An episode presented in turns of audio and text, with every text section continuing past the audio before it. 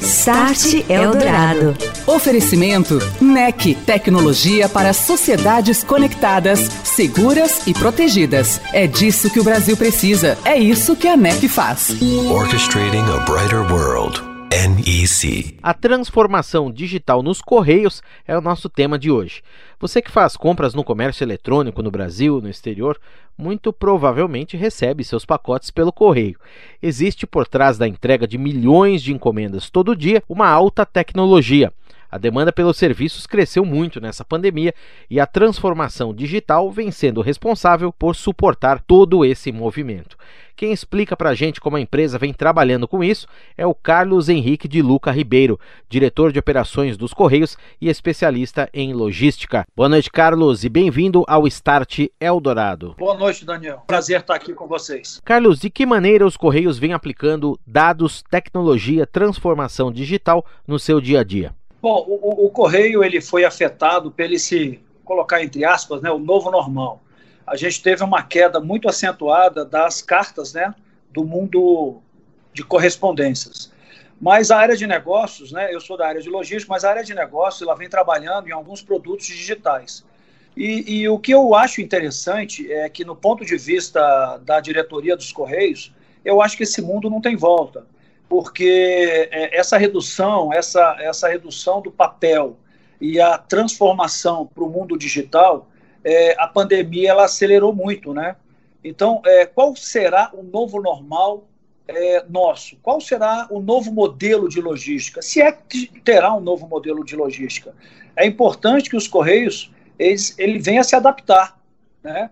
E, e para se adaptar, eu acho que o, o, o assim para os seus ouvintes, né? O que, que o Correios é, é mais próximo do, do, nosso ouvinte? É na última milha. É, última milha é aquela última parte da logística que é extremamente é, importante para qualquer empresa de logística, não só para os Correios. Então, os Correios vêm investindo muito em tecnologia na última milha. E o que, que já está funcionando, Carlos? São novos sistemas, são aplicativos em celular, é, usando, é, é, nós estamos usando inteligência, a, a inteligência artificial, mais é, especificamente é, machine learning, né, que é aquela é um sistema que, que faz o aprendizado, né, de, de com uma, uma vastidão de informações.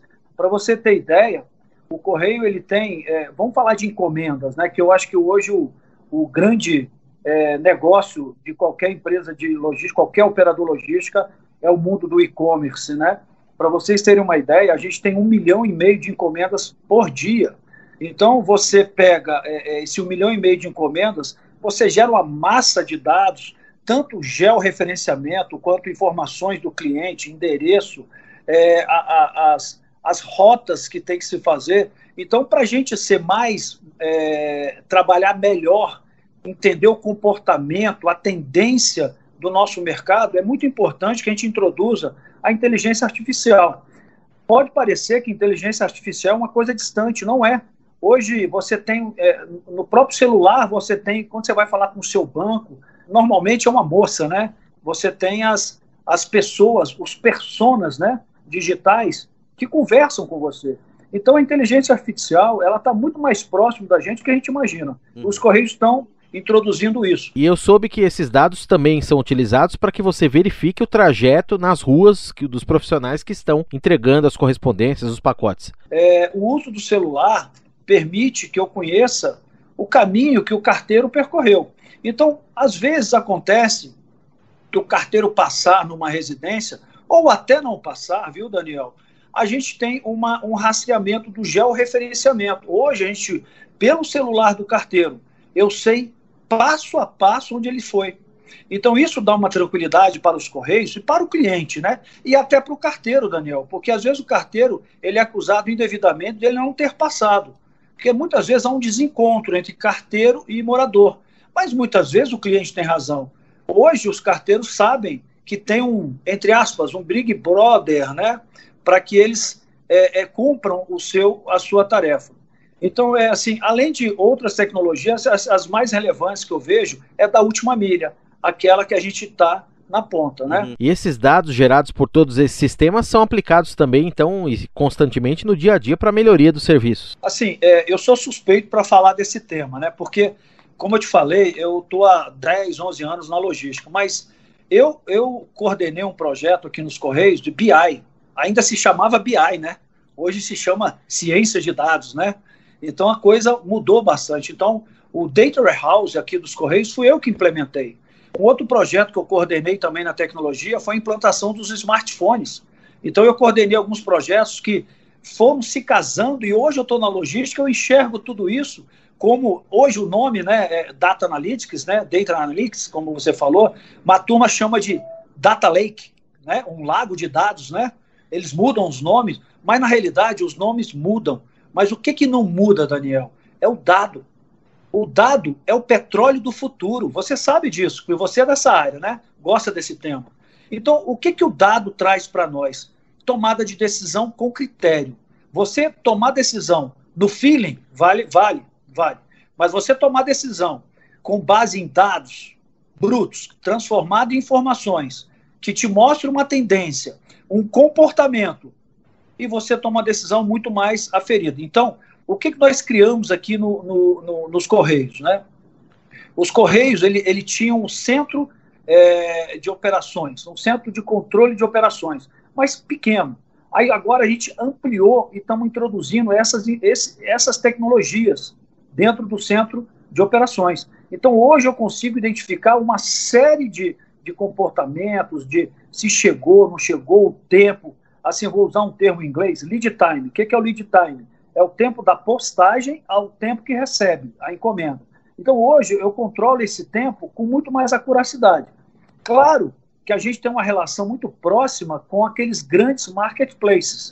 O que, que são marketplaces? B2W, é, é, Amazon, é, Mercado Livre, é, é, Magalu, é, entre outros, né? Netshoes. Então, esses grandes marketplaces, eles são grandes usuários dos nossos dados. Então, essa relação é muito importante. Como é que a gente se relaciona com o cliente, pessoa física?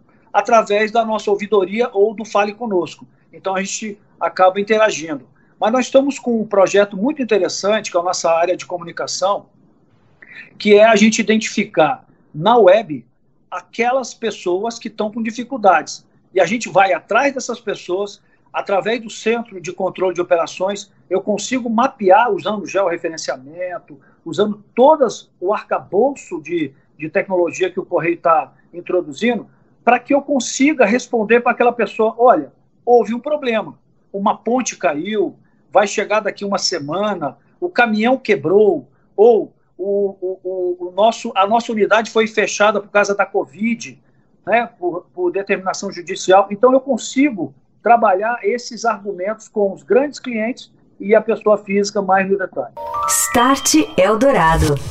O valor das informações na era da transformação digital são centenas de quatrilhões de dados armazenados.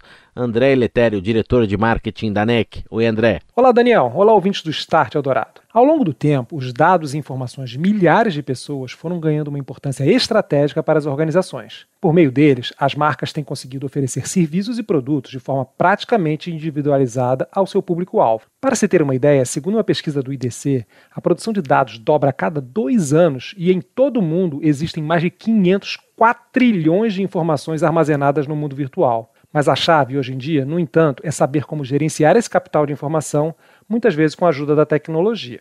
Para criar um norte na utilização deste volume de dados, a sociedade enxergou a necessidade de criar leis que estabeleçam limites e parâmetros nessa área. Em virtude da relevância desse assunto, a Japan House São Paulo, em parceria com o Start Eldorado e com a NEC, vai realizar o webinar Conexões Japan House com o tema O Valor dos Dados e a LGPD. Quais são os desafios desta jornada? Você terá a oportunidade de acompanhar ao vivo a gravação do programa no dia 8 de setembro, às 9h30, pela internet. O debate será mediado pelo Daniel com a participação de profissionais que são referências nas suas áreas. Você é nosso convidado para acompanhar esse debate virtual. Fique ligado nas redes sociais da NEC para saber mais sobre a iniciativa e como se inscrever. Então fique ligado e acompanhe com a gente este debate sobre a LGPD. Um abraço, André, e até lá. Até lá, hein, Daniel. Um abraço para você e um abraço, ouvintes.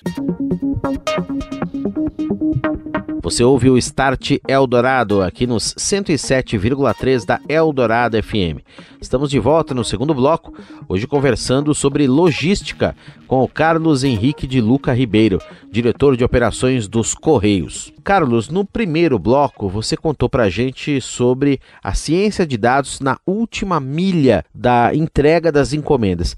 Queria saber agora de você como é que isso acontece daí para trás, nos centros de distribuição, onde que a tecnologia está presente quando você tem que receber o pacote, tratar esse pacote, encaminhar o pacote, ou a encomenda, ou a correspondência, o que seja, para o destinatário. Como é que a tecnologia ajuda nisso? Eu digo para você que o centro de tratamento do correio são grandes armazéns com grandes máquinas. As pessoas não têm ideia de como é complexo fazer, eles chamam de sorter, né, o termo em inglês, que são separadores, são grandes esteiras com leitura ótica, cubômetro, que lê a, a, a cubagem do, do, pacote, separa o pacote pelo CEP, pelo tamanho, pelo peso, né? Então, todo esse trabalho, eu digo para você que é o chão de fábrica.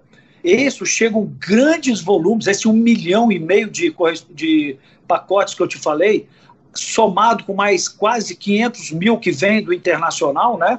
Aí nós vamos chegar no internacional. São grandes máquinas é, é, é, no Brasil a gente ainda não tem essas máquinas, são todas importadas, né? Vamos ver se no, nos próximos anos o Brasil desenvolve essa tecnologia. São grandes máquinas que são é, extremamente é, robustas e velozes. O que, que essas máquinas propiciam, o Daniel?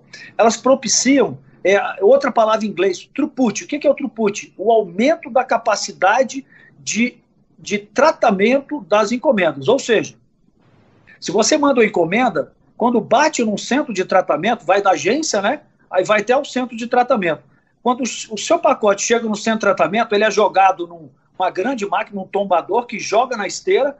A esteira vai ler o seu CEP, o seu destinatário, e vai direcionar para uma rota. Essa rota ela é, fica dentro de um container que é levado para um caminhão. Já começa o RFD a gente tem um RFD, que é ou RFD, né, como em inglês, uhum. como o pessoal fala, né, é radiofrequência. E aí ele entra na, na doca, já é leitura, entra no caminhão, o caminhão também tem tag, né, que, e a gente segue uma rota com esse caminhão. Esse caminhão vai chegar no, na, na, na, na, unidade mais próxima daquela pessoa que você mandou é, o pacote.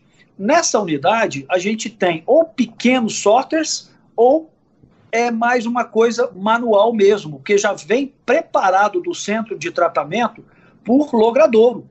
Então já chega preparado. Muito interessante. Esse processo também vai melhorar, vai evoluir ao longo dos anos daqui para frente. Hoje o correio tem uma automação. Essa automação já foi um grande ganho.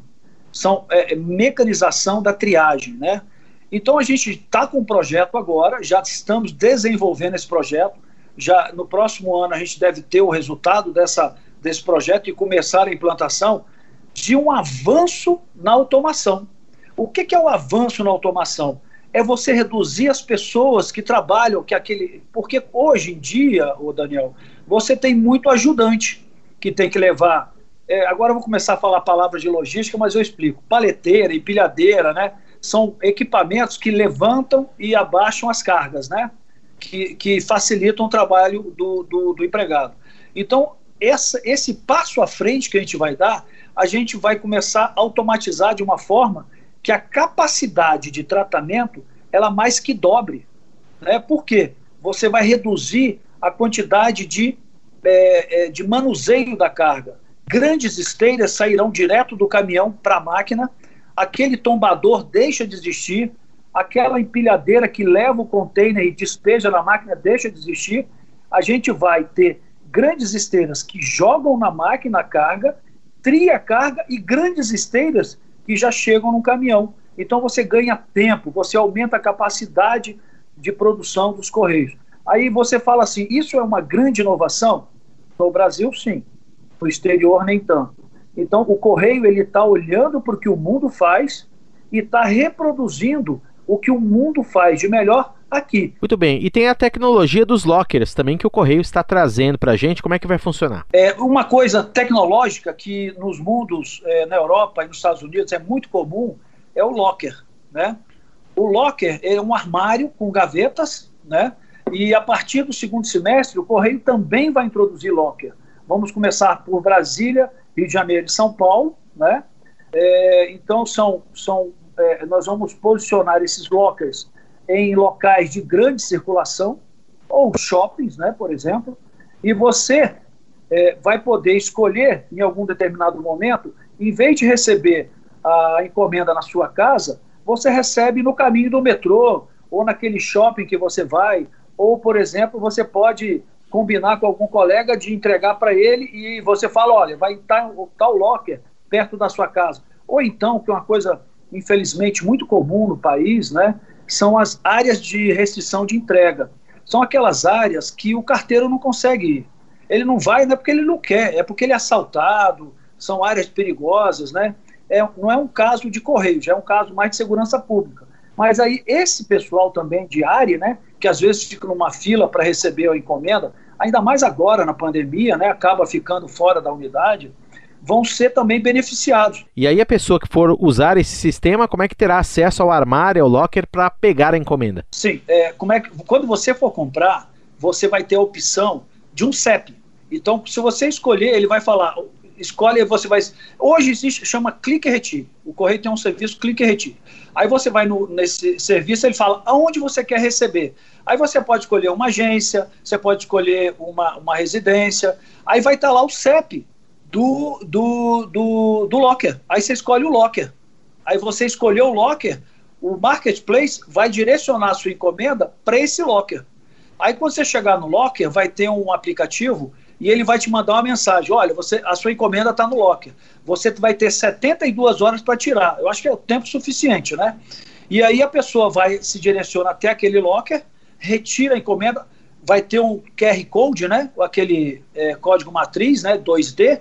Ele vai ler, a gavetinha abre, ele vai, pega e fecha a gavetinha. Carlos Henrique de Luca Ribeiro, diretor de operações dos Correios, nesta noite conosco aqui no Start Eldorado. Muito obrigado, Carlos, pela entrevista. Grande abraço e até uma próxima. Você ouve Start Eldorado. O governo federal editou ontem, terça-feira, dia 1 de setembro, o decreto que regulamenta dispositivos da Lei das Antenas, o que vai facilitar o desenvolvimento da infraestrutura de telecomunicações no Brasil.